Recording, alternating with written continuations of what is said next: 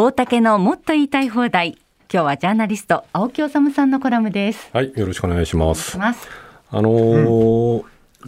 ープニングでもちょっと喋りきれなかったところがあるんで、そのこの安倍派のこう、まあ、裏金問題、もう少し喋りたいんですけれども、まあ、これからその冒頭で喋ったようにあのお話したように、事態はどんどんどんどん動いていくと思うんですけどね、そのどう動こうが、一つのやっぱり教訓を、まあ、いくつか教訓をね、ここからやっぱりちゃんとこう読み取っておかなきゃいけない。でいくつもあるんですけれども、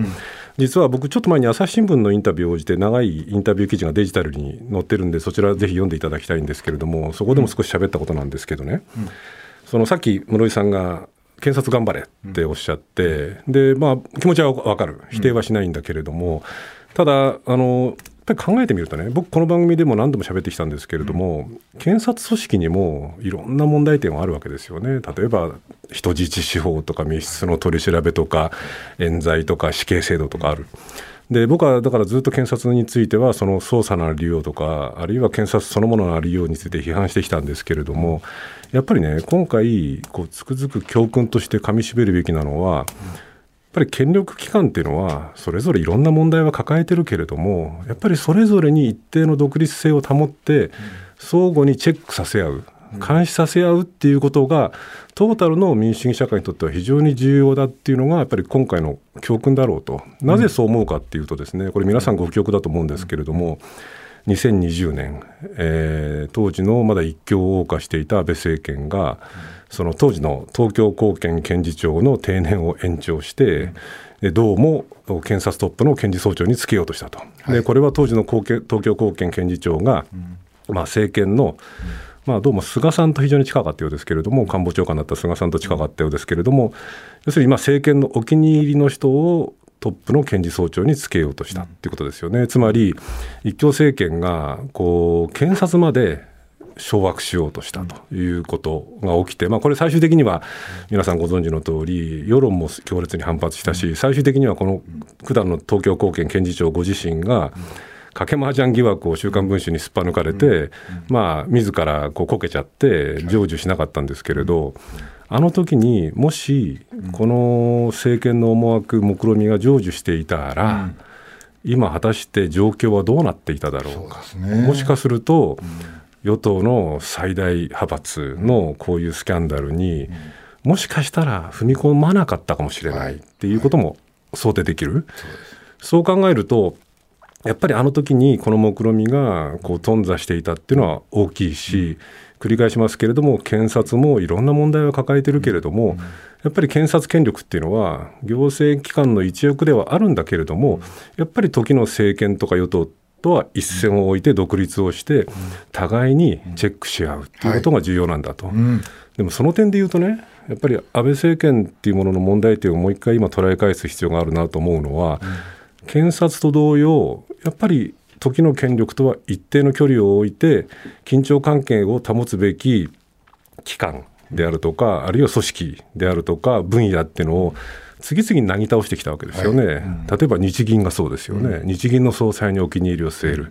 で政権のこう好き放題な経済政策のために日銀を使う、あるいは内閣法制局の長官もそうだったですよね、あるいはその果てはメディア界もそうですよね、NHK の会長とか経営委員に、まあ、これまでも政権の意向っていうのはそれなりにあったんだけど、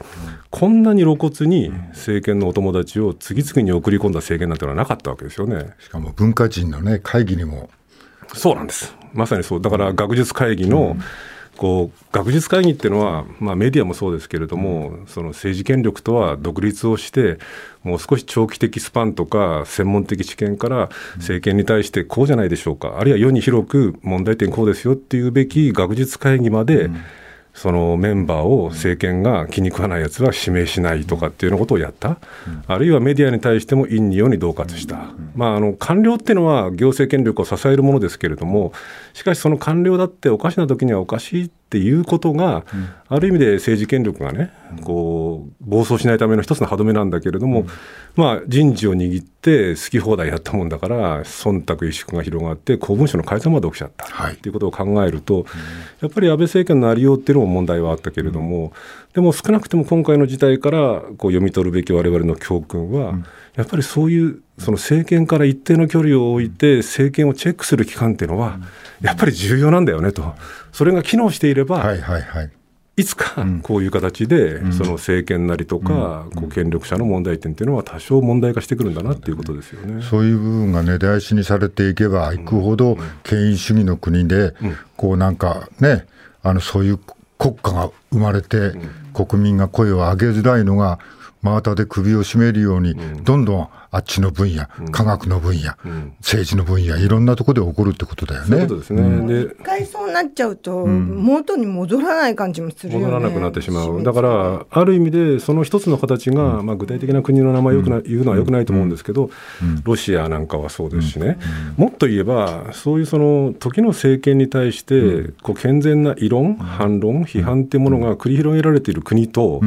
そうじゃない国と、どっちが強いか、どっちが居心地がいいかって考えたら、どう考えたって、そのきちんとした批判がで言えるような国の方がいいわけですよね。で言えない国ってのは、これも具体的な国の名前出すのはよくないけれども、まあ、北朝鮮にしても中国にしてもね、それは居心地は悪いし、健全ではないわけですよね。なので、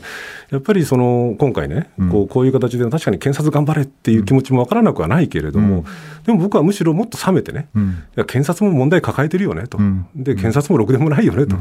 しかし、その検察と時の政治権力っていうものが緊張感を持って、おかしなものにはおかしいっていう形で、こうやってあのこう、うん。踏み込んでいく、逆に言えば政治だって、検察に問題点いっぱいあるわけですよね、だからそれは別にその人事を、トップをすげすげ替えて、自分たちの言うことを聞かせるんじゃなくて、国会で堂々と議論して、今の取り調べのありようっていうのはおかしいんじゃないかっていうような議論をして、相互に緊張関係を持つっていうことの重要性はい。っていうのは、今回の我々がこう現時点で汲み取るべき教訓の一つだろうっていう感じしますよ。青木さんがよくおっしゃってる大河原工業の、うん。そうですね。それもね、えー権力が強すぎて、ああいう状態になったし、ねえーそれからあれだよね、まあ、逆の立場で言えば、すまあ、あの黒川さんが、あ名前出したけど、黒川さんが本当に捕まあのバレてよかったよかったねっていうよかよかった。ね。それあれは一旦あれはまあやっぱりメディアが、ん。まあちょっとね、食い込んでいったっていうことだよね。そうじゃなければ、あそこまでいけなかったって話だもんね。そうですね、だからあれに関して言うと、今でもよく覚えてると、人多いと思うんですけれども、ネット上でもね、ネットデモって言われるような、まあ、コロナ禍だったので、ネットデモも大きい、で最終的には、あれに関して言うと、また文書法が、その機能したので、はい。あれは頓挫したわけですけれども、だからまあメディアであるとか、世論がストップをかけた、で、ストップをかけてなかったら、今どうだったんだろうか。そうですね。ということも考えて、今ね、振り返ってみれば、やっぱりあれは一つの大きなエポックだったなということを、まあ繰り返しになりますけど、だからこそ、その政治権力とは独立をした、独立、一定の独立性を保ったこういう組織の重要性っていうのは、かみしめるべきだろうと。もうオーバーな言い方するとそれが自由ってことだもんね。まあそうですね。ねものすごい自由に生きていけるっていうのはそういう体制がちゃんとしてるってことですよね。なのでその、その条件の下で、検察はぜひ果敢に捜査をしてもらいたい。ということですかね。青木治さんでした。来週月曜日のこの時間は経済アナリストの森永卓郎さんがご登場です。大竹のもっと言いたい放題でした